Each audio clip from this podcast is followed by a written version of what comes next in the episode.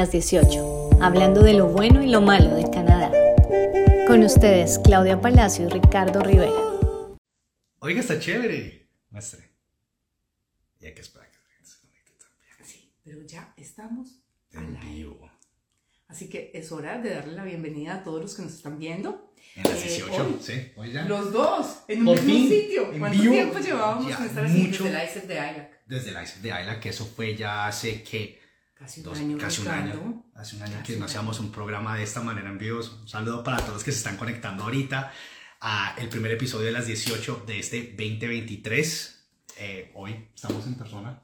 Juntos, Juntos. después de mucho tiempo, lo más rico del mundo, Exactamente. para poder compartir un montón de historias. de historias, de información, de información que les va a ayudar a todos que acaban de llegar, a esas personas que están planeando este proyecto en septiembre. La información que vamos a hablar el día de hoy también les va a servir, les va a funcionar. Esto eh, es información general que se debe tener en cuenta en todo momento en este proceso. Eh, hasta el momento son cuatro personas, estamos esperando que se conecten un poquito más de personas Pero mientras no tanto. importa, porque igual nos Claro. pueden seguir en el canal de las 18 Correcto. en YouTube y verlo después. Exacto. En cualquier es. momento, ¿sí? Listo. Porque ya va siendo hora de que ese canal de YouTube empiece a jalar. Así es, perfecto. Entonces, vamos a empezar el episodio de hoy eh, por algo, como siempre yo bombardeando a Clau, acá con preguntas capciosas, eh, de lo que he visto, de lo que les ha, acontecido, lo que les ha sucedido a los estudiantes que están llegando en este momento a Canadá. Entonces, Ahora, regáñame Dale. si esto empieza a gritar, ¿vale? dale, Porque seguramente Tres. tendremos un retorno, pero miremos a ver si somos capaces de conectarnos por los dos de una vez. ¿sí? Se puede. ¿Tienes otro trípode por ahí a la mano? Ay, Ricardo, ¿me vas a hacer parar del asiento? No, no friegues. Nos cansamos, nos cansamos de la mano, no importa. Listo, perfecto. Lo ponemos aquí al frente, mira. Si no escuchan no feedback, sabemos. no, bueno, lo ponemos allá, no lo vamos rotando. Listo, Sí, vale. no lo vamos rotando. Listo, entonces estamos transmitiendo desde dos canales, las 18 y Estatera Immigration. Eh, entonces vamos a empezar, voy a empezar por preguntarle a Claudia.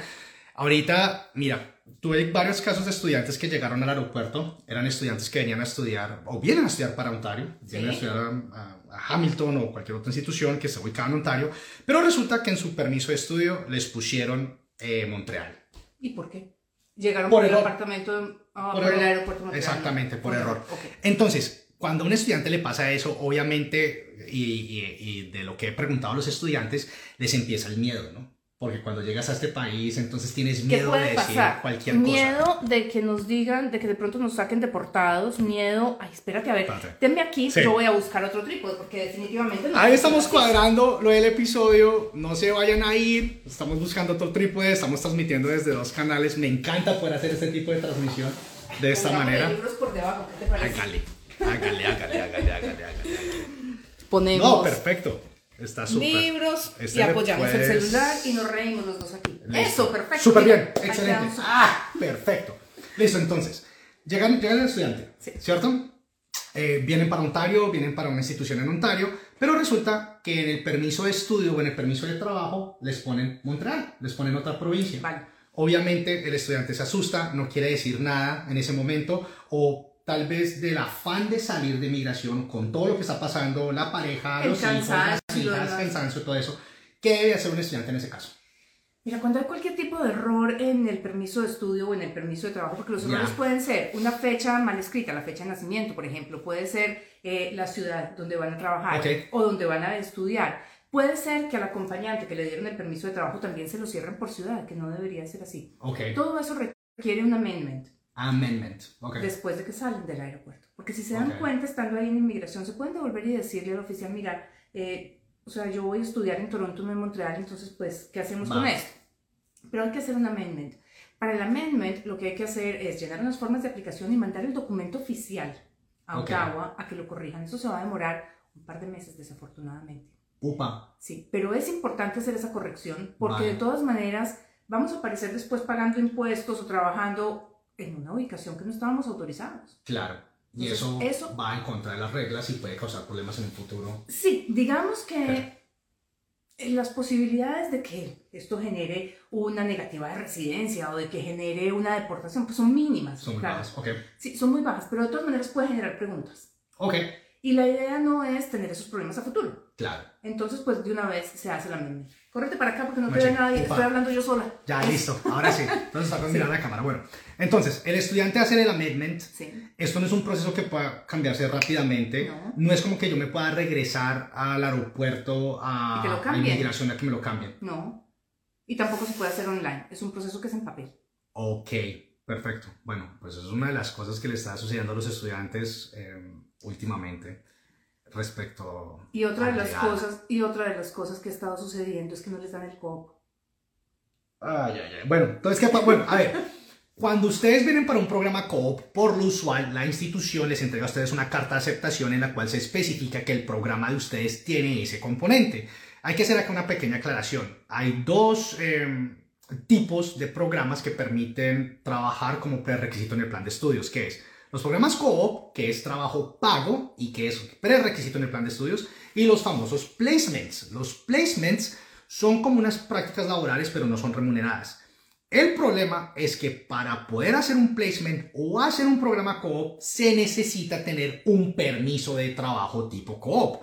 No es como que yo pueda hacer un placement sin tener ese permiso. Con el off-campus. Con el de Exactamente. 20 horas, exacto. Debo de tener un permiso especial para poder hacer ese placement o debo de tener un permiso especial para hacer el programa co-op. Entonces, en este orden de ideas, llegué al aeropuerto, estoy en Mechanical Engineering Technology, que es un programa de tres años que tiene componente co-op y resulta que en el momento que pasé inmigración no me di cuenta y no me entregaron el no permiso. me entregaron. ¿Qué voy a hacer ahí? O sea, hay que, hay que pedirlo. Hay que Ok. pedirlo online, Ricardo. Y digamos que para las personas que van a hacer ese placement en el último semestre Ya. o que lo van a hacer en el segundo semestre, Ok, pues no hay mayor problema, porque Ok. tenemos tiempo. Pero es importante pedirlo por lo menos un semestre antes del que, o sea, un term antes del que, del que tiene tener COP, porque tengo que tener el permiso en la mano. vale. Y acordémonos que ahora Inmigración Canadá está tremendamente eh, lento. Sí, bastante. Entonces, estamos oído, fluctuando entre los bastante. 4 y 7 meses de aprobación de un permiso. Ok, Y hay instituciones eh, que te dicen a ti, si tú no tienes el COP en la mano, yo no te permito hacer la práctica. hacer la práctica. Exacto. Entonces, si yo tengo, porque hay programas que empiezan, digamos, en enero, como los de ahora, Sí, y tienen la práctica en abril. Poquitos, Usual- pero sí, usualmente es al final, del- exactamente. pero hay algunos que lo tienen en el intermedio. sí. Si la práctica es en abril, que es el siguiente term, yo tengo que aplicar para ese co-op hoy. Ok, Si la práctica es en el cuarto semestre, o sea, el año entrante, yo puedo esperar más o menos hasta agosto del año entrante, porque Ok. mi práctica sería en enero del 2024. Ok. Yo puedo esperar hasta agosto de este año, más bien todavía estoy en el 2022. Ah, tranquilo. También igual, 2015 si es posible. Entonces puedo esperar hasta eh, agosto y pedirlo para poder hacer mi co-op en enero. Ok, ok. Puedo esperar. Pero lo importante es entender que si yo no tengo ese co-op en la mano, lo más factible es que no me dejen hacer ese placement. Correcto. Y ahora, pregunta del millón de dólares. Yo tengo una carta de aceptación con un programa co-op.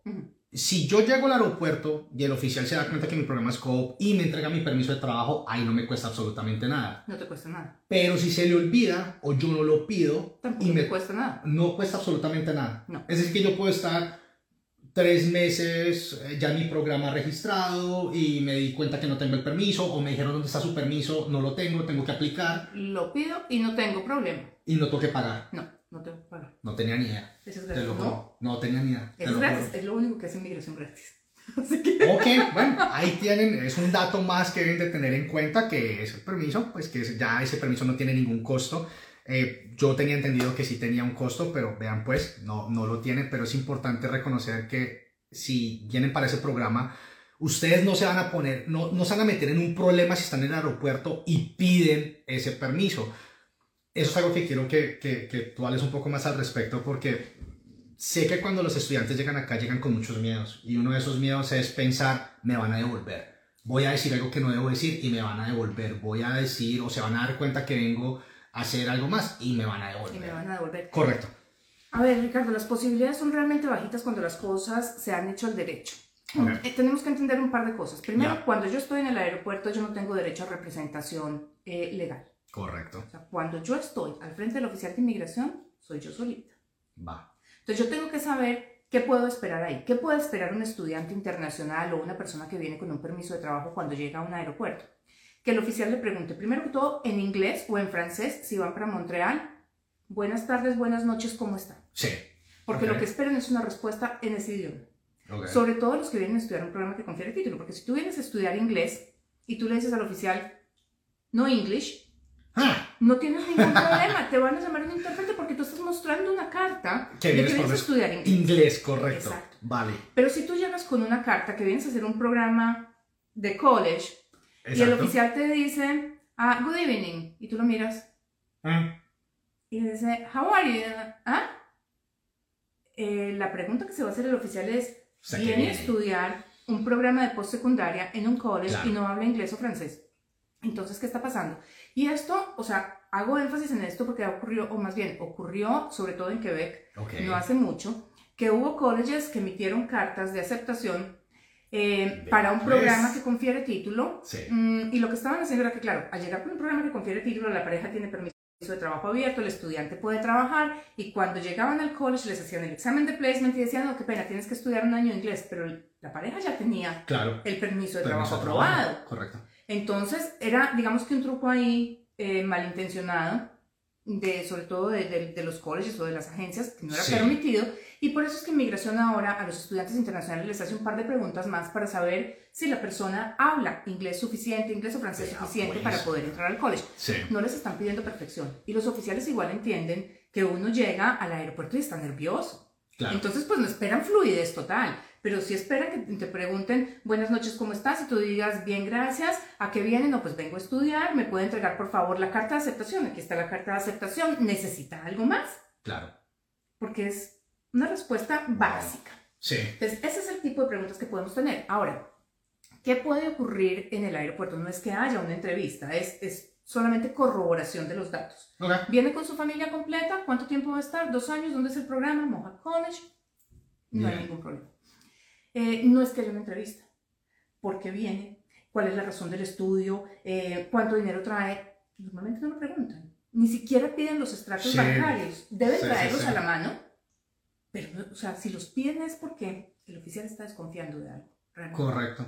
Pero una aplicación bien hecha, una aplicación bien sustentada, debería ser Good morning, how are you? May I see the letter of acceptance and have a good day. Here is your study permit, your work permit, and Claro. welcome to Canada. Y ahí en ese momento el consejo sería detenerse dos, ni siquiera dos minutos, cinco minutos y revisar que todos los documentos que nos estén entregando pues tengan la información acertada, nombres, el sitio donde voy a estar, Fecha la de provincia, nacimiento. provincia, Lo otro, ya. y es muy común mm, cuando hay co pasa con muchísima frecuencia. Resulta que el último semestre, o sea, el tercer semestre termina en abril.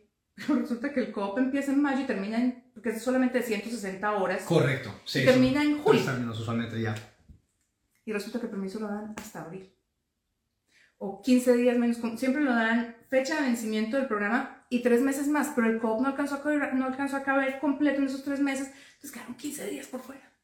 Entonces devuélvanse y díganle al oficial de inmigración, ay señor, mire qué pena, lo que pasa es que mi tercer term se Sí. acaba en abril, pero mi COP se acaba en agosto. Entonces el permiso, o sea, me lo Me lo dio solamente, corto. sí, me lo está dando corto. Ok. ¿Qué hago con esto? Si el oficial, si no hay mucha gente, si está de buen genio, les va a decir, déjeme yo lo corrijo y se lo entrego por el periodo completo. Ya. Y si no, les puede decir, extiéndalo luego. Ok. Perfecto. Pero revisen esa fecha de vencimiento, Que es súper importante. sí, porque necesitamos contar con el tiempo completo y si no, tenemos que extender permiso de estudio. Y ahí en ese caso, para cuadrar bien la fecha, lo único que tienen que hacer ustedes es, bueno, es obligación de la institución, si es una institución pública, en enviarles las fechas exactas en la carta de aceptación. Esa fecha va a incluir también la parte del componente co-op o si el programa tiene un placement, va a incluir toda la información. Es rápidamente revisar cuándo se termina mi programa en el college y comparar con lo que me están entregando en, la, en el permiso de estudios y en el permiso de co-op también para trabajar. Sí. ¿Cómo es ese permiso? ¿Es un permiso diferente, un permiso de trabajo? ¿Es un papel marrón igual que el, que la- que el permiso de estudiante? El papel, ¿Cómo marrón, el papel marrón es un papel verde. ¿Es? ¿Es un papel verde? Es un yo, papel soy, verde. yo soy dalton... ¿Cómo se llama esa vaina? Daltónico. Daltónico, daltónico, sí, sí. Vea, El papel, pues. se llama papel Esto es verde entonces, no es, no es café. Eso es café. Eh, bueno, listo, bien. Pero Entonces, es que el papel del permiso es, Es verde. Es verde. Ah, pues. De hecho, por acá tengo uno Muestra a ver. y podemos ver el color. A Yo ver. juraba que era café igual. No, el papel marrón no es marrón, el papel marrón es café. Ok. A ver si Perfecto. encuentra Claudia un permiso. está buscando un permiso para poder mostrarles a ustedes. Sí, que no se vean los nombres del cliente, Obviamente, perfecto. pero Vea es pues. este color. Sí, eso para mí es café. Eh, Ricardo. Esta vaina Es no es verde. No, yo creo que ni siquiera tiene color, eso es como un holograma, pero bueno. Exacto. Pero mira, qué bien que lo muestras, puedes taparle el, el nombre para que lo puedas mostrar de Lo que nuevo. pasa es que tengo dos nombres aquí. Listo. Tengo, Ahí está, está. pongámoslo Bueno, así. listo, va. Ahí no pueden ver, es un papel, es un documento. ¿Con qué intención hice esto?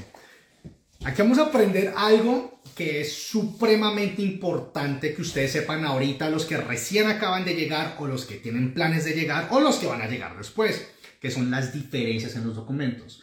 La visa, eh, o como se conoce en inglés, el counterfoil, es el que viene pegado al pasaporte. Esa es la visa de estudios. Y este papelito es el permiso. Ese es el permiso de estudios el cual ustedes reciben es llegando a Canadá. Eso se entrega en la frontera, en cualquier sí. frontera. Terrestre o, o Listo. aérea, sí. Y aquí votamos un tercer documento que es súper importante para las instituciones de educación, que es el famoso Letter of Introduction o LOI. La mayoría de instituciones en Ontario, donde tengo entendido, y en Canadá están montadas, por ponerle un nombre, en una aplicación que se llama iSent. Ujú. ¿Ok? Entonces nosotros como institución le decimos a los estudiantes, antes de iniciar todo el proceso, usted se tiene que meter en iSent, tiene que descargar la aplicación, le vamos a comunicar información y tiene que cargar ciertos documentos. Es importante cargar esa LOI, ese Letter of Introduction, porque Que es la que les manda inmigración correcto. cuando ya estampó la visa en el pasaporte. Exacto. Porque esa carta lo que nos sirve a nosotros como institución y a las instituciones es saber de que ustedes les aprobaron la visa. Entonces pueden de cierta manera empezar a hacer ese registro, ese proceso de registro de materias, el proceso de registro que tenga su institución a donde vayan a estudiar.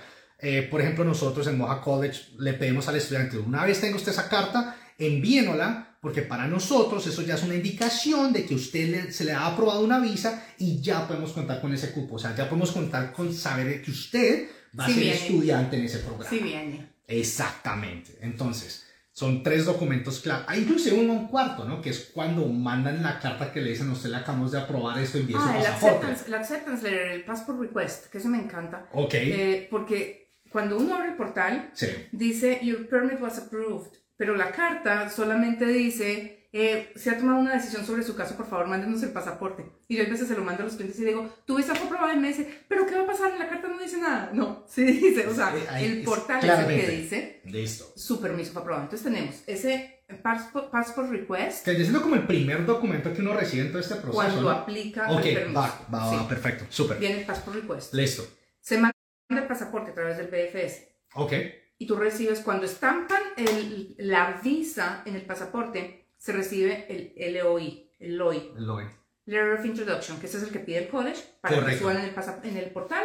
Eh, Es uno de los que se ese pide. cupo. Sí. Exacto. Es básicamente, o sea, cuando ustedes ya llegan en ese punto de necesito comprobarle a la institución de que sí voy a ir, de que ya me aprobaron la visa, porque aunque no lo crean, ahorita tenemos muchísimos estudiantes que no van a poder iniciar su programa de estudios ahorita en enero y que tienen que mover para septiembre porque sencillamente tienen un LOI, pero por ejemplo el pasaporte no les ha llegado. Ah, no tienen un LOI, tienen la carta donde les pidieron el pasaporte, pero lamentablemente pues Inmigración no lo estampó. no, no, No estampó, no alcanzó y sencillamente tienen 10, bueno, 10 días aproximadamente después del inicio de clases para poder iniciar su registro. Son muchísimos los casos y esto es algo en lo que ustedes van a tener que tener en cuenta en ese momento si es que vienen por la vía de estudios, que esto es algo que les puede pasar a ustedes y qué se debe hacer en ese caso, ¿no? Cada institución tiene sus propios procesos, sus propias regulaciones, eh, Sus propios requerimientos. pero en general todos pedimos los mismos documentos. Entonces ya tenemos Passport Request, Ya. LOI, ya llegamos al aeropuerto y nos entregaron el, el permiso de estudio Correcto. y el permiso de CO para los que los tienen. Ahora, yo quiero hacer énfasis en una cosa, porque Dale. hay mucha gente que me dice, claro, pero es que a mí me dieron un permiso de trabajo de full time abierto en el aeropuerto el día que llegué. Entonces yo puedo Mm. trabajar full time en cualquier momento. No. En este momento, Ya. mm, o sea, las personas que aplicaron antes del 7 de octubre o que tenían ya un permiso de estudio aprobado antes del Ya. 7 de octubre, pueden trabajar full time, pero en términos generales no pueden los estudiantes trabajar full time, solamente part time. Cuando ustedes les entregan ese permiso separado, ese work permit, es porque es un co-op y lo pueden usar únicamente para el co-op. No es que porque se los dieron puedan usarlo en cualquier momento. Correcto. Ahora quiero que hagamos énfasis en eso porque ahorita recientemente yo estuve por varios países de Latinoamérica donde me di cuenta que varias eh, personas inescrupulosas le están ofreciendo a los estudiantes. Eh, Canadá, ahorita tú te puedes ir a estudiar y puedes trabajar tiempo completo. Entonces, ¿Inescrupulosos o, o, sin conocimiento? O sin, pon, sí, ponga, sí. sí, quitámosle el inescrupuloso y pongámosle sin conocimiento de, pero lo que pasa es que las, las de, o sea, las en mi no, mentira, lo vamos a dejar. Lo vamos a dejar de ese tamaño. Dejémoslo, sin, conocimiento de, sin conocimiento de la ley. Sí, Va, listo. Porque realmente Super. esa posibilidad es solamente para los que aplicaron, aplicaron para el permiso de estudio antes del 7 de octubre del 2022. Correcto, entonces, aplicaron antes del 7 de octubre. Es decir, no es que hayan recibido su permiso antes del 7, no. no aplicaron. aplicaron. Yo mandé mis papeles antes del 7, eso queda sellado, eso tiene un timestamp en el cual se puede corroborar de que envié mis documentos antes del 7. Uh -huh. Si yo hice eso, yo puedo llegar a Canadá como estudiante internacional y felicitaciones, puedo trabajar tiempo completo, lo cual es un arma de doble filo que vamos a estar hablando ahorita más tarde al respecto. Pero mientras tanto, si yo apliqué después del 7, pérdidas, no aplico para eso. No tenemos permiso de trabajo abierto, de, de, de, o sea, de, más de 20 horas. De más son de 20, 20 horas. horas. Y cuando decimos 20 son 20. Correcto. No, no son, son 22, no son 24, o sea, medio tiempo no son 30, son 20 horas. Son 20 a menos de que encuentre un trabajo adentro de la institución. Dentro del campus, porque del se no campus cuenta, del college. Del campus del college. No de la institución. Correcto. Porque supongamos, Okay. y esto es interesante también, mmm, el campus de Mohawk, yo no sé si lo tiene o no lo tiene, pero vamos a suponer que el campus de Mohawk tiene adentro un hotel. Sí, que es la residencia. Bueno, Que se convierte en hotel en el verano. ¿vale? Pues Ok, yo puedo va. trabajar con el Holiday Inn o con el Marriott que está dentro del campus, Ya. aunque no sea de Mohawk. O puedo trabajar con Tim Hortons, que está dentro del campus y Vale. tampoco me cuenta en esas 20 horas. Vale, Eso vale. es una ventaja. Pero cuando tú les decías ahorita, Ricardo, Sí. que es un arma de doble filo, Sí. yo pienso que este es el momento de discutir ese tema, porque Dale. sí es un arma, un arma de doble filo. Sí, lo es. Parte de los requisitos que tienen los estudiantes internacionales para poder aplicar a un permiso de trabajo de posgraduado, que es lo que finalmente va a llevar a una residencia permanente, es que eh, hayan hecho el programa dentro de los tiempos esperados. Correcto. sea, en si lo es un programa- establecido, básicamente. Si es un programa de dos años, pues si nos demoramos dos años y medio porque perdimos un par de materias y tenemos que hacer un semestre extra, listo. Listo, Pues va. no hay problema y ese Normal. último semestre puede ser part-time y conservo mi permiso de trabajo de medio tiempo y todo lo que quieran. Pero lo que no puede ocurrir es que es un programa de dos años y se me convierte en tres años, tres años y medio o cuatro. Correcto. Y mm, hago, o sea, vinculo esto porque si yo estoy trabajando full-time y estoy estudiando, mi rendimiento no va a ser el mismo. Y si estás yo en me- lo cierto. Si yo me tiro un montón de materias porque no doy resultados, Correcto. yo quedo a discreción del oficial de inmigración de negarme mi permiso de trabajo de posgraduado. Y el día que me niegue el PGWP, hasta ahí llegaron mis aspiraciones de residencia. Ahí es. Y hablando de un poco acerca de tu experiencia, porque tú en algún momento fuiste estudiante aquí, y yo puedo hablar de la mía como estudiante internacional y estudiante normal también. ¿Qué tan difícil es llevar un programa académico a nivel college o a nivel universidad en Canadá? Ni siquiera limitándonos a Ontario, en todo Canadá. ¿Qué tan difícil es llevar un programa de educación? Ay, Ricardo, lo que pasa es que la, la educación en Canadá no me ha parecido tan distinta a la que viví yo en Colombia. 100%, totalmente diferente. O sea, yo en Colombia iba a la universidad, o sea, yo metía los libros en mi, en mi morral y llegaba a clase que el profesor me echara el cuento, me explicara y con lo que él me contaba, pues yo presentaba el examen. Listo. Cuando yo hice mi programa de inmigración aquí en Canadá, Ya. A mí me dijeron el primer día de cada módulo, ahí está su folder con lo que tiene que estudiar, son esas 1400 Bien, páginas. Eh, nos vemos en clase Sí. y cuando usted llegue a clase usted se sienta y yo de entrada le voy a poner sobre el escritorio un quiz de lo que se tuvo que leer para hoy. Correcto. Es lo primero que le pongo. Y ya después de que usted presente el quiz, yo voy a tocar el tema y voy a resolver sus dudas. O sea, usted ya viene con la clase estudiada. Exacto. Y así es. Eso a mí no me tocó en Colombia. Y a esto le sumo a que era inglés. Entonces yo me acuerdo con terror. Es que ahí está, el primer, ahí está el primer punto donde tenemos que decir, pucha, es que vamos por una vaina totalmente diferente, esto es un rollo totalmente diferente porque es que es en otro idioma. Empezando por ahí. Yo me acuerdo con horror y mi hija se ríe hoy en día porque mientras mi marido y mi hija se iban para la calle el fin de semana, yo me sentaba en la sala. No se me olvida, era una, una silla muy cómoda, pero yo me sentaba con el binder, con una mesa al lado, con el diccionario. Sí, porque el folder es el folder. ¿Sí? Porque es que lo de No había inmigración. portátil en esa época. No, si a mí, ¿Sí? bueno, no, no íbamos a clase con portátil. Ahí está, no íbamos a clase con portátil, No, ya no tocaba en esa época. sí, papel. Sí, exacto. Mm, Pero además, los libros de inmigración no existían, entonces era un compendio que creó Seneca College, que por cierto la, la directora de carrera era mi ex socia Vilma, que hizo un trabajo maravilloso con ese Sí. programa. Mm, pero entonces era un compendio y yo me acuerdo con terror, todavía me da, creo que el síndrome de estrés postraumático. El binder de refugio era una cosa de este tamaño, eran 1400 páginas. Pucha, y dos. Y resulta dos que el refugio son solamente dos artículos. Sección 96, sec- no. Ah, 96 y 97, 97, sí. no más. Y esto era una cantidad de links a casos de la Corte Federal y una cantidad de cosas y el manual de no sé qué. Sí. Entonces, no era solamente las 1400, sino que, y está este caso, entonces uno imprimía el otro y leía y subrayaba Claro. y en inglés y con el diccionario en la mano.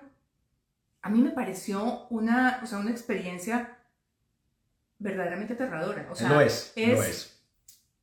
es un reto Sí, para todos los que no dominamos el idioma. No solamente porque nos estamos enfrentando a un programa nuevo, a Ya. algo que desconocemos, sino también porque el idioma juega un factor importante. 100%. Entonces es Totalmente pensar de que yo voy a llegar, voy a trabajar full time, voy a estudiar, voy a sacar buenas notas, voy a hacer contactos en el mercado laboral porque de los contactos que haga depende que yo después consiga trabajo. Ya. Y todo esto lo voy a hacer en el primer año de llegada porque no voy a estudiar sino un programa de un año. Dios mío, qué año tan estresante, Ricardo. Yo No, es sé, imposible. Yo no sé si la vida da realmente.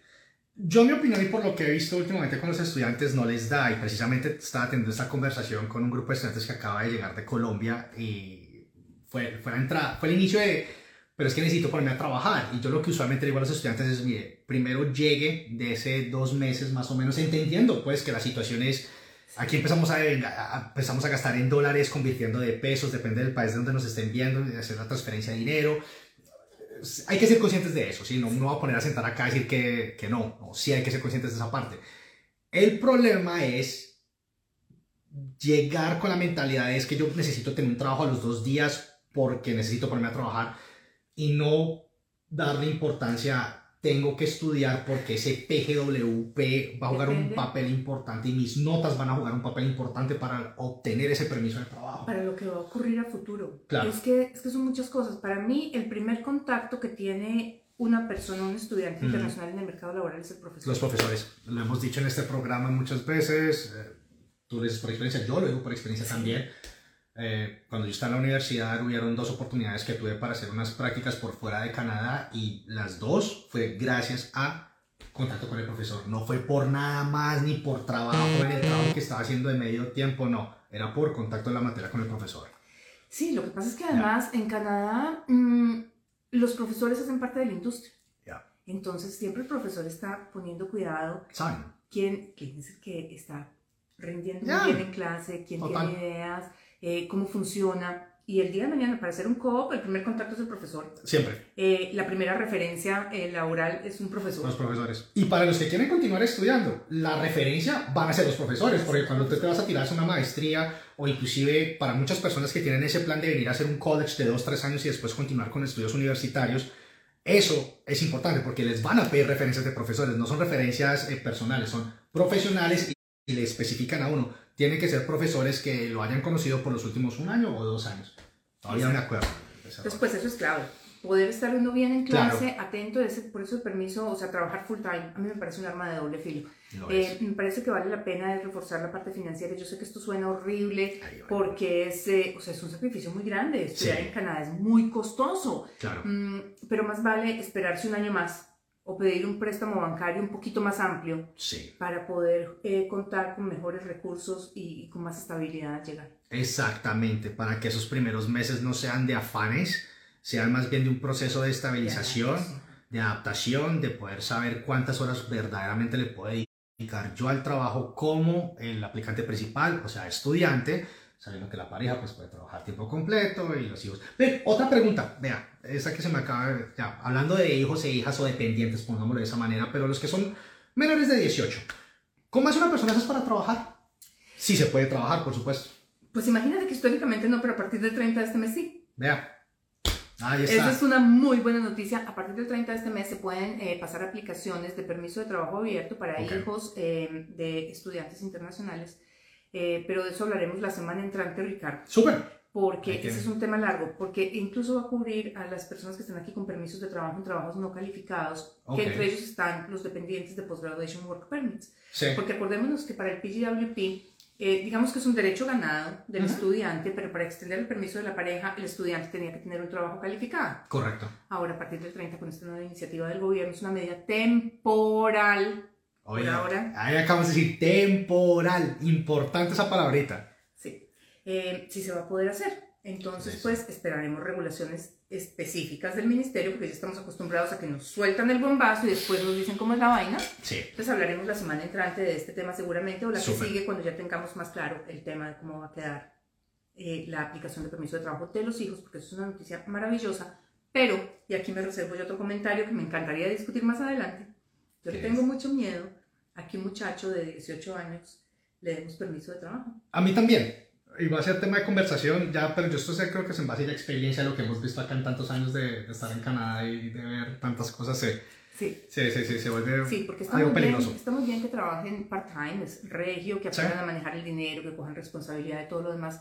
Pero cuando le entregamos un permiso de trabajo y le quitamos la posibilidad de estudiar, porque estoy hablando específicamente de los de 18, por ejemplo, que ya Correcto. terminaron high school y tienen un permiso de trabajo de tiempo completo, después cómo lo devuelvo a que me estudie una Y, carrera. y ese es uno de los puntos claves a donde iba, pues de- ya como sugerencia, pues que tú lo tocaste, que es el tema financiero y la organización financiera que debe tener un estudiante, pero sobre todo esa parte, que Canadá, a pesar de todo, es un país muy fácil, eh, es muy fácil endeudarse aquí. Es facilísimo, eh, es facilísimo poder adquirir un trabajo de medio tiempo, tiempo completo que te pague que eh, 14, 50, pero al, 15. al gastar dinero y se, se emociona uno un poco, cree uno que eso es el top, que, que eso es y relativamente no lo es, es y a como futuro, al inicio. a futuro nos cuesta. A Exacto, eso, nos pasa eso- la cuenta eso pasa factura, todo eso pasa factura después al final. Pero de eso, de eso hablaremos. Ahora, sí, en otro capítulo. Listo. Por ahora, volvamos al tema Va. de llegué y entonces ¿qué hago? Que de eso se trata este Ese- episodio. exactamente. Pero nos hemos olvidado un poquito ¿De qué los parte? acompañantes. Listo, entonces empecemos a hablar de los acompañantes o dependientes si queremos ponerle un nombre eh, específico. Migratorio. Listo. Entonces, tenemos la pareja, que cuando uno llega acá como estudiante internacional, recibe su permiso de trabajo, abierto, tiempo completo. ¿Listo? Abierto completo. Menores entre 4 y 18 reciben un permiso. espérame. Hágale, va. Páramelo porque tenemos que hablar de cuáles son las restricciones de ese permiso. Vea, no tenía ni idea que había restricciones. Entonces, empecemos. Tenemos restricciones. Eh, la pareja, o sea, todos los permisos de trabajo eh, tienen la restricción de trabajo con eh, salud, educación, personas vulnerables. Salud, educación Y personas y personas vulnerables. vulnerables. Va. Eh, leva- o sea, se pueden levantar esas condiciones, se pueden quitar, porque hay muchas personas que tienen experiencia como educadores preescolares o porque son Ok. enfermeros Va. o porque son médicos y de una u otra forma quieren volver a su área laboral. Ok. Eh, eso se puede hacer desde país de origen, presentando los exámenes médicos aun si no son requeridos. Y quitamos esa condición. Paréntesis. Si yo presento esos exámenes médicos en mi país de origen, ¿va a salir más barato que lo tenga que hacer acá? No, Sale el lo mismo precio. vale lo perfecto. mismo. Pero Ah. si yo ca- caí en cuenta de eso y yo soy médico y mi pareja es la que viene a estudiar ingeniería de sistemas, pues entonces yo presento desde Colombia mis exámenes médicos Claro. para que mi permiso salga sin restricciones. Correcto. Ok. Mi pareja igual que va a estudiar Haití no le interesa. No, cero, porque eso no, no, no le va a afectar a ella para nada. Estamos Exacto. hablando de dependientes ahorita, de permisos Sí. dependientes. Pero a mí sí, de pronto, consigo trabajo en el área de salud, entonces pues a mí sí me interesaría. Ok. Ahora, supongamos que no cae en cuenta, yo puedo llegar a Canadá y hacer un cambio de ese permiso, pero eso significa hacer una nueva aplicación.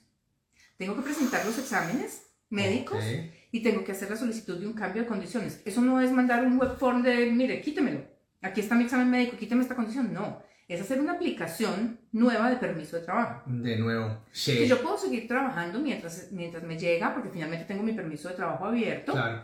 pero que me quiten las condiciones se me va a demorar 4, 5, 6 meses lo que se esté demorando Canadá en, apro- en aprobar esos permisos. Ok. Esa es una. La otra es que muchos nos dicen, bueno, pero entonces yo necesito estudiar mientras estoy trabajando para poder mejorar mi inglés o porque quiero hacer un curso. Correcto.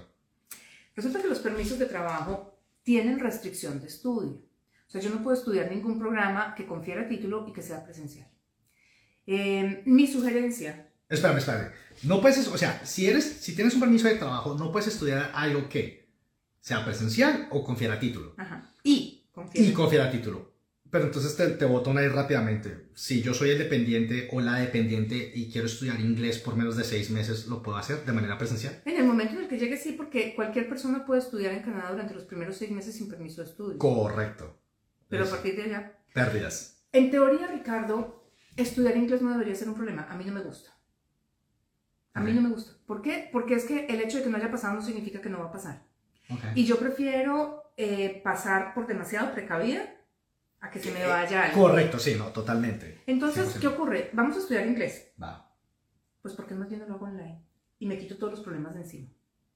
Porque también tenemos instituciones académicas muy Sí, interesantes que tienen bastante. los programas de inglés online. Bastante, bastante. Me vale sí. la tercera parte, no necesito ese desplazamiento y quedo cubierta. El día de mañana inmigración me cambia las reglas, me encontré con el oficial de inmigración equivocado parte, sí.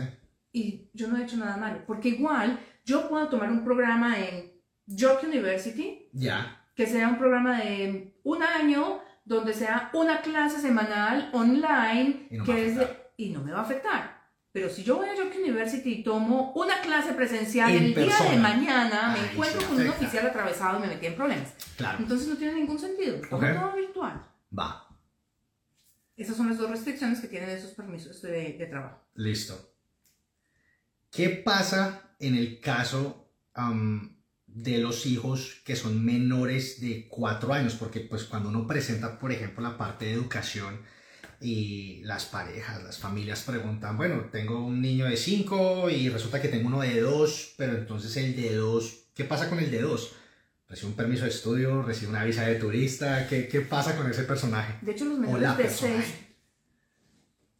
Yo nunca he entendido el él y ellas porque finalmente es problema de la academia Eh, correcto. de la lengua española. Exacto, yo lo Eh, uso. los niños mm, Va. menores de 6 años, Sí. eh, ¿De seis o de cuatro? de 6, De seis, listo, porque va. tiene que ser que entren a colegio. Y Listo. colegio empieza en grado 1. Correcto. Y grado 1 son 6 años. Ok. Entonces, menores de 6 años están en Canadá con una visa de turismo, Ok. con un visitor record. Eh, cuando son mayores de 6 años, pueden venir con la visa de turismo y como los padres son estudiantes o trabajadores, pues los dejan estudiar aquí. Se complica un poquito porque el colegio hace preguntas, Claro. porque es un visitor récord, entonces se van de vacaciones, entonces hay que, le dan uno nuevo o hay que extenderlo porque el oficial se lo dio solamente por seis meses, no se lo dio con la validez Sí. de los papás. O sea, se arma un rollo. Cuando sí, son de seis o van a llegar de seis, yo normalmente pido de una vez el permiso de estudio porque el niño me queda con los dos años que va a estudiar Pero el papá. hacer. Sí, Ah, pero si son menores de. 6 años, Ok. me da con visitor récord. No. Listo. Expliquemos, explícanos qué es exactamente un visitor, o sea, qué se conoce como visitor record, porque yo, por ejemplo, si estoy con mi familia en Colombia y voy a aplicar a hacer todo esto, eh, el- no es como que yo vaya a inmigración y me vayan a decir, o a la embajada y vengo a aplicar para un visitor record para mi hijo. Entonces, ¿qué es exactamente el visitor record? Y Lo te mismo que explicar por qué te decías- lo pregunto. Lo mismo que decías tú ahora de lo que le pegan en el pasaporte es la visa y Correcto. el papelito que le entregan es el permiso de estudio. Bueno, en, la, en el pasaporte le ponen una visa de turismo y un papelito igual a este que les mostramos ahora, que es el que les van a dar, que dice Visitor Record. Perfecto. Esos papelitos todos arriba dicen algo.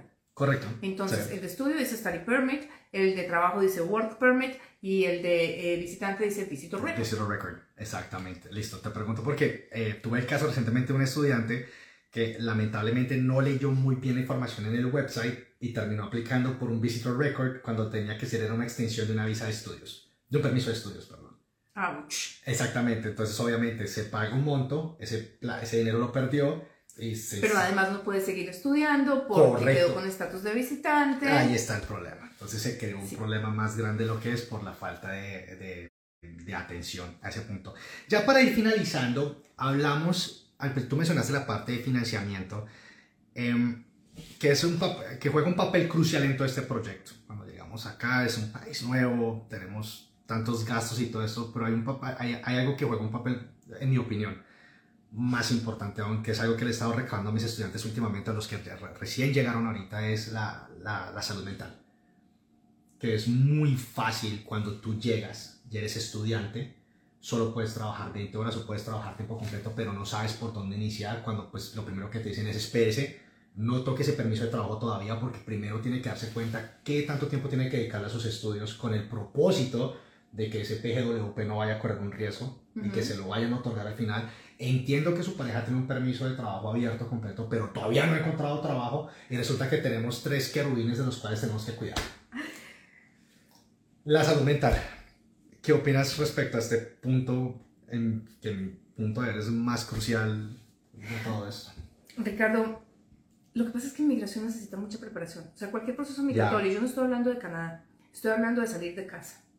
El día que tú coges tu maleta y te vas de México para Alemania, o de Chile para Singapur, o de Colombia para Canadá, tú tienes que entender cuáles son las implicaciones. Y yo creo que ninguno de nosotros se sienta a pensar eso. Todo lo que nos sentamos a pensar es, yo voy a llegar a Canadá, Canadá es un país de primer mundo, eh, está necesitando trabajadores por cantidades, yo tengo buena experiencia, llego con algo de nivel de inglés, llego con los fondos para sostenerme por seis meses, nada va a pasar. Lo que se nos olvida meternos en la cabeza es, llego a un idioma que yo no domino, que por muy bien que lo hable, no lo domino, eh, completamente desconectado. Cuando uno no tiene conexiones, si yo vengo de una gerencia, arranco por asistente, eh, si yo vengo de una vicepresidencia, o sea, el golpe va a ser contra la pared porque es Total. más duro. Y hay que estar preparados o preparadas para pues, ello. Yo pienso que es, es, un proceso completo donde tenemos que entender cómo manejar relaciones de familia, porque es que la tensión financiera genera tensión de pareja. Correcto. Porque es que el desprendimiento de casa genera tensión de familia. Porque es que a los niños, no importa qué edad nos los estemos trayendo, o sea, y si peor del mundo me los traigo en los pre-teens, o sea, entre los 10 y los 12, o si me los traigo a los 14 o 16, esto es una locura. Porque es que, ¿por qué a mí me están llevando? ¿Y a ustedes quién les dijo que podían decidir por mí? ¿Por qué me están sacando de mi zona de confort y de mi alegría que estoy creciendo con mis amiguitos o amiguitas acá? Y no me digas el que tiene 16, que está en quinto de bachillerato, grado 10 o grado 11, que, se graduó el año entrante, que dice, pero es que yo me quiero graduar con mis amigos. Mi excursión. ¿Cómo se les ocurrió a ustedes decirme a mí que me tengo sí, sí, sí, Entonces, esto todo genera una tensión de familia y no estamos preparados para afrontarlo. Yo estoy hablando hace poco con una persona eh, que ha hecho seis procesos migratorios en la vida a países completamente distintos y es un coach, un coach de vida. Ella me decía, Claudia, las veces que yo me he encontrado con familias que se enfrentan a eso, a una separación, a un alejamiento de los hijos, a problemas depresivos o problemas de dependencia, muchas veces hubieran sido cosas previsibles si se hubiera podido manejar ese proceso con antelación. Y tiene toda la razón, porque es que son tensiones que se hubieran podido manejar si las hubiéramos previsto. Ahora, no las manejamos, ya llegamos aquí, ya caímos en paracaídas y a mí me dan ganas de ahorcar a mi marido porque es el primero que empieza a pagar los platos rotos. O viceversa. Sí, o él a mí, mm, porque es el primero, es lo que tenemos a la mano. Claro. Y encima de todo, pero ¿cómo así? Que no has conseguido el trabajo, pero es que no has mandado sus otras hojas de vida y pero es que no sale de la casa y no sabe lo que está haciendo. Y no sabe también si esa persona también está pasando por esa situación tan complicada mental. De los estudiantes tienen el soporte del college. 100%. El otro, lamentablemente, son muy pocos los soportes que tienen ese aspecto. Sí, no, literal se fregó. O sea, no, no, no hay, porque pues... Hay una cantidad de recursos. Porque para eso están los, los, centros comunitarios podrían ser. Ya, puede ser. Bueno, eh, los consulados normalmente trabajan con profesionales de muchas áreas que pueden llegar a dar asesoría eso no me lo sabía. El consulado de Colombia tiene unos programas lindísimos y no tienen que ser colombianos. Vea.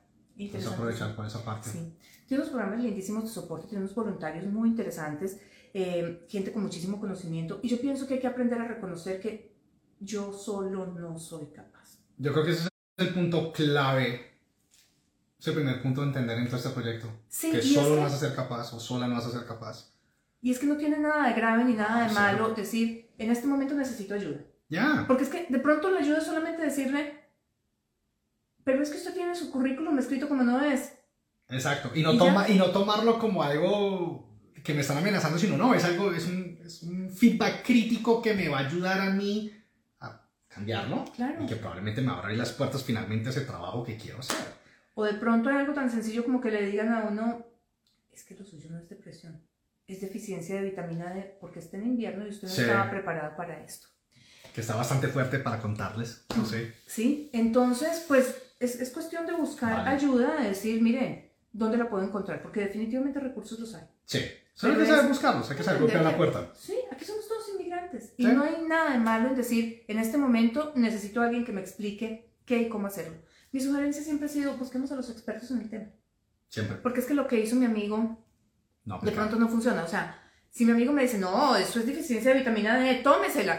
No es la vitamina D, sino de verdad una depresión. Sí. Pues lo que necesitaba era un psicólogo realmente. Y después te das cuenta, ahorita que ahorita estaba precisamente leyendo un estudio de la cantidad de personas que están con sobredosis de vitamina D porque se están autorrecetando vitamina D, porque lo están vendiendo como, no, es que Sí. esta pepita usted le soluciona todos los problemas de falta de sol, pero resulta que tenemos una población que está sobre, con sobredosis Con sobredosis de, vitamina, D. Y uno sí. puede tener sobredosis de vitamina tú puedes tener sobredosis de vitamina D. Hay pues. estudios que están saliendo ahorita en, en- en- en ese aspecto de- en cuanto al uso de vitaminas y que uno self-prescribe, que A se dice en que, inglés. a mí es que como mi médica me dijo un día, No, pero a ver, un momentico, ¿usted cuántas, cuántas vitaminas se está tomando? Se toma el complejo y se toma ese, se toma el otro. Se está tomando cuatro veces lo que se necesitaba tomar de una Ahí cosa. está, ahí ya te estás Para eso están los pasando. médicos, Ahí está, sí. que entre otras Correcto. muchas, también tienen servicio médico aquí. Vea. Entonces, pues, Antes de que cerremos la parte del, de- de- del servicio médico, la parte del OHIP, eh, bueno, solo estamos limitados a hablar de la provincia de Ontario en este momento. Cada, cada provincia, la parte de la salud funciona a nivel eh, fe- pro- eh, provincial. provincial, perdón. Entonces, cuando tú llegas a la provincia de Ontario, em, y porque he visto que varios, eh, en varios canales de YouTube que hablan de Canadá y todo esto, dicen, no, que es que usted tiene seguro de médico gratis. ¿ok? Primero que todo, aquí no hay nada gratis.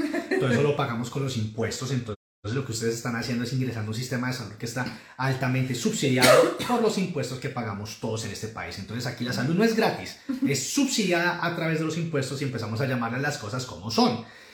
Pero, ¿cuándo puedes acceder tú, por ejemplo, como estudiante internacional a ese seguro? Lo que pasa es que el estudiante en Ontario llega con el seguro que le cubre el college. correcto. Seguro Sí. médico internacional que solo cubre emergencias y se activa a partir del primer día de clases, no del primer día de llegada. Exacto. Listo. Ese es el estudiante. Sí. Para sus dependientes, o sea, pareja e hijos, Ya. los empieza a cubrir la salud de Ontario a partir del momento en el que el trabajador, o sea, el, el- el Dependiente. dependiente, Ya. empiece a trabajar. Yo sé que hay provincias como Manitoba, por ejemplo, que te cubren desde el primer día, Sí. siempre y cuando el permiso de los dos sea de por lo menos un año. Ok. Eh, y validísimo. Pero entonces aquí tenemos que empezar a jugar con varias cosas, por lo menos en Ontario. Eh, lo primero que uno tiene que buscar es un médico de familia. Yo diría, Yo diría. No, no un walking clinic, Ok. un médico de familia. Ok. el Porque va a ser doctor. el family doctor, porque va a ser Ya. un médico de cabecera. Y yo diría que de eso depende el éxito de la salud en Canadá. Cuando tenemos solamente el walking clinic, yo voy a esta clínica, yo voy a la otra clínica, yo voy a la otra clínica, el día que necesito algo, Claro. y mi historia médica la tienen aquí y allá, y está Está regado por todo regada lado. por el planeta. Sí. Cuando yo tengo un family doctor, yo voy donde mi family doctor y le digo, me está doliendo aquí. Entonces, ella entra y mira mi, mi Todo el histórico. récord y me histórico. dice. Claudia, mm, la historia de tu familia a mí no me gusta ni poquito, ese dolorcito aquí, mejor hagamos esto, hagamos lo otro, entonces yo te voy a referir. Y son ellos los que lo mandan a uno a que le hagan la endoscopia, eh, la, qué sé yo, a las mujeres la mamografía, eh, o sea, cada uno de los exámenes, el examen de Va. sangre, lo que sea. Entonces, tener un family doctor es importantísimo en Canadá. Los médicos tienen una cuota máxima de pacientes que No tener. sabía. Eso es lo que yo entiendo. Ok, deberíamos de traer un médico para el programa para que nos explique muy bien cómo funciona toda esa parte, todo ese Podemos proceso. invitar a uno Va. próximamente, pero Va, tienen una cuota máxima, entonces a veces no es fácil encontrar un médico de familia. Yo soy una convencida de que impuestos, medicina y todo lo que sea legal en su propio idioma Sí. Porque es que explicarle al médico, y yo me vi a gatas un día que llegué al walking clinic y yo le decía, es que tengo algo que hace así, como aquí. Y uno no sabe, esta parte de aquí, ¿qué es? Sí. Eh, es el riñón, pero no es el riñón porque es como entre el riñón y el hígado, Ok. pero es que hace como así. Y esa vaina no traduce, Yo no, Ricardo. ¿Cómo, cómo explica esa vaina y en inglés? Esa vaina no traduce. Además, porque es que el vocabulario, por más que queramos, es limitado. O sea, yo Claro. oigo hablar a mi hija y yo digo, si yo hablara, como habla mi hija, yo sería la primer ministro de Canadá. Pero bueno, no, por ejemplo, pero eso, me- sabes que me encanta que hayas, hayas usado esa experiencia porque esto literalmente contesta la pregunta que muchos se hacen menudo de, ¿me puedo ir a Canadá sin inglés? Ahí está, o sea, ustedes van a encontrar información donde les dicen, sí, se pueden venir a Canadá sin inglés, pero en el momento que tenga que ir a un hospital, como tú lo acabas de decir, y describir un dolor de esos, ¿tú cómo lo haces sin inglés? Ahí Nassim dice, ¿cómo explica uno que tiene un aire en la espalda? Es que eso, eso ¿Cómo? es muy difícil. Ah, Ahí está. Es que hay cosas que no traen, o sea, por más de que exista la palabra en inglés, primero conozcámosla porque no. Ya, Y exactamente. segundo, explíquela. es que no funciona, Ricardo. Entonces sí, hay que buscar, y no es fácil encontrar médicos de familia que hablen español. Entonces sí es importante que hagan eso. Sí, pero mira que vamos a traer a alguien que, un doctor de familia que hable español para que nos pueda dar esa, esa perspectiva de cómo se hace todo el proceso de desarrollo. Cómo, cómo buscar un médico de familia y cómo registrarse. El sistema de salud de Canadá a mí me encanta, el sistema educativo me encanta y para los que tienen niños que se preocupan tanto por qué hacer con ellos, los niños, por los niños no se preocupen. Los niños son los que menos sufren en este proceso siempre y cuando la familia no se vea afectada por el plan migratorio Mm, el registro de los niños en el colegio depende de la zona donde ustedes se radiquen. Tienen que tener una prueba de residencia, o sea, una, una dirección que puede ser la cuenta del banco o puede ser cualquier documento. Y tienen varios colegios en esa zona geográfica. En esa zona geográfica debe estar el colegio público, el colegio público católico, el francés, y debe haber uno extra que es el que tiene el híbrido entre inglés y francés. Correcto. Eh, y ustedes escogen cuál es el que más les gusta para sus hijos y allá llegan con los niños Puede ser un miércoles y puede ser en marzo, no tiene que ser en septiembre, no tiene que ser el primer día de clases, no tiene que ser lunes. Llegan y dicen, señora rectora, esta es mi dirección de residencia, aquí tengo un muchachito que tiene 12 años. 12 años entra segundo de bachillerato, o sea, al grado 7. El sistema está acostumbrado a recibir niños en cualquier época del año, con o sin inglés, tienen profesores especializados para ayudar a que la transición de ellos sea lo más fácil posible, profesores de inglés como segunda lengua, los niños, además, en el salón de clases están acostumbrados a recibir compañeritos de cualquier parte del mundo con o sin idioma y a integrarlos y a servirles de soporte, sea que por los niños es por lo que menos se tienen que preocupar. Yo digo que los niños en esta ecuación son transparentes porque uno los coge, los deja en el colegio el lunes sin una palabra de inglés y el viernes cuando llega por ellos ya están invitados a un sleepover en la casa de algún amigo. Y a los seis meses le están corrigiendo a uno el inglés. Que me parece espectacular. Sí porque los niños absorben. A nosotros nos toca aprender, ellos absorben, así que los niños son los de menos preocupar. De pronto sí ese proceso psicológico del que tú hablabas ahora, hmm. de nos vamos, vamos a hacer esto, es un cambio de vida, tu cuarto, tus juguetes, qué sé yo, lo que les recomiende un psicólogo, una persona, un coach de vida que les pueda eh, ayudar a manejar este proceso sería importante, pero por la parte migratoria Mira, hay un comentario, los niños ingresaron hoy y es totalmente cierto. Ahí está. sí. Aquí hablamos de cosas de verdad. Aquí no les decimos mentiras hablando de lo bueno y lo malo de Canadá. Sí, tiene muchas cosas sí. Canadá, para mí, o sea, yo me siento canadiense desde el día que llegué. También. Amo este país con todas las fuerzas de mi corazón. El inglés, eh, el inglés es una necesidad en este país. 100%. 100%, no se dejen convencer de lo otro que literalmente es necesario, pero lo que hemos siempre dicho en este programa, ¿no? No lo tienes no significa que ahí termina el sueño, que ahí termina el proyecto, no, hay formas. Es un punto de partida. Es un punto de partida. Ahí te das cuenta el golpe con la realidad que te permite a ti eh, ser consciente de que tienes que empezar no por un programa académico, sino que empiezas por otro lado, que te va a abrir puertas. Y para las parejas, eh, para los que vienen ahora con un permiso de trabajo abierto, mm, para los que hicieron sus procesos de, de, evaluación migratoria solos y dijeron, bueno, porque mi pareja no, es, no habla inglés, entonces soy yo el que va a estudiar, las parejas son claves. No se les olvide nunca que el desempeño profesional de ustedes en este país depende eh, de la posibilidad de comunicarse. Correcto. Entonces, pues eso sí es clave, apréndanlo y ojalá desde país de origen.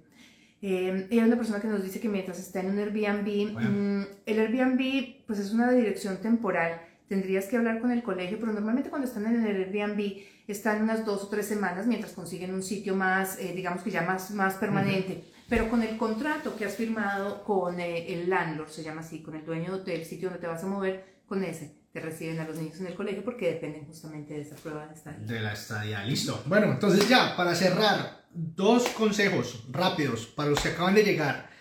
Comunicación con el college. Nunca se les olvide poner su nombre completo y su número de estudiante. Créanme que le van a ahorrar mucho tiempo a las personas a las cuales están haciendo esa pregunta a la que están enviando. Las personas que todavía no se pueden registrar en materias, siéntense y lean todo el website de su institución en la parte internacional les aseguro que el 90 99% de preguntas que ustedes tengan, las respuestas van a estar en la página web. Y si ahorita no pueden meter materias, no pueden inscribir horario, aprovechen el tiempo. Siéntense, lean el website, releanlo todos los links porque ahí van a encontrar todas las respuestas a las preguntas que ustedes tienen. ¿Vale? ¿No? Y... Otra recomendación. Dale. No salgan del aeropuerto sin revisar los documentos. Ah, clave. Eso es importantísimo. Y la tercera y la más importante, si ustedes hicieron un proceso migratorio derecho, un proceso migratorio donde no mintieron, un proceso migratorio con todas las de la ley, no tienen por qué preocuparse de llegar al aeropuerto. Sencillamente lleguen confiados de que lo que hicieron estuvo bien hecho, respondan las preguntas que les hace el oficial con toda la tranquilidad del mundo. Si sienten que están nerviosos porque el inglés no es su primera lengua, porque vienen con el mínimo que, se, que pide el college y están nerviosos, díganle al oficial, could you please speak slowly? English is not my first language. Los oficiales están preparados para eso. Y muchos de ellos les traen un intérprete. Pero lo que ellos necesitaban saber era si ustedes eran un riesgo para Canadá. Y si han hecho un proceso bien hecho, riesgo no existe. No, no hay. Venga, el que mucho se despide, poco se quiere ir. Entonces tengo ya la última, la última, la última, la última prometido.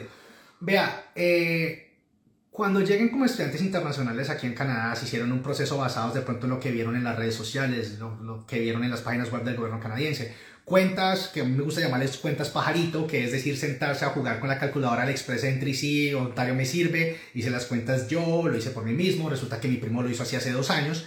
Uh, recomendación, eh, llegando, llegando, no queda de más tener una consultoría de inmigración con un experto, con una experta en inmigración, con alguien que esté certificado por el gobierno de Canadá, que los pueda orientar y que les pueda asegurar de cierta manera que están en el lugar que es, en la ciudad que es, y en la provincia que es y en la institución que es. Eh, literalmente hoy me llegó un caso de un estudiante que tenía intenciones de cambiarse a una institución que él no sabía que era una institución privada, pero el objetivo de este estudiante era perseguir residencia permanente al final. Entonces le pregunté, bueno, pero tú sabes que esto es una institución privada que no te va a servir para ese objetivo que quieres llegar. No tenía ni idea. Ouch. Y ya había pagado. Bueno, Samuel, antes de que cerremos, porque hay, hay una, un comentario aquí de Samuel que dice que es cliente de Estatera estatera soy yo, para los que no me conocen, estatera immigration, mm, y que la parte de arriendos es muy complicada. Sí. Tienes toda la razón. Y lo que vamos a hacer es, vamos a inventar, a invitar a un realtor, un agente de propiedad inmobiliaria, para que les cuente cómo funciona esto. Porque sí, es un tema recurrente. En Canadá a todo el mundo le piden primer y último mes. Eh, a las personas que llegan nuevas, obviamente les piden que paguen unos meses adicionales por anticipado, porque nadie los conoce. Entonces tienen que venir preparados también para eso. Y esto regresa a la parte de planeación financiera. Y yo creo que ya con esto, Ricardo, nos toca Sí, no, ya, ya, ya nos vamos a despedir, nos quedamos aquí toda la noche. Vea, a todos los que nos acompañaron, muchísimas gracias, como siempre es un placer. Estamos súper felices de volver 2023, el primer episodio. Algunos tips que de pronto les pueden servir ahorita o en un futuro. Eh, y bueno, ¿no?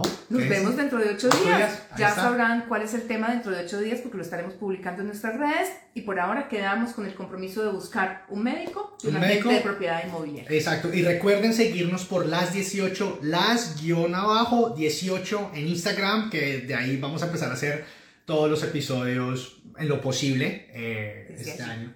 ¿Cierto? Listo. A todos una feliz noche. Abrazo para y todos. un muy feliz 2023 lleno de éxito. Chao, chao. Listo. Share. Agarre su merced suyo. Y yo agarro.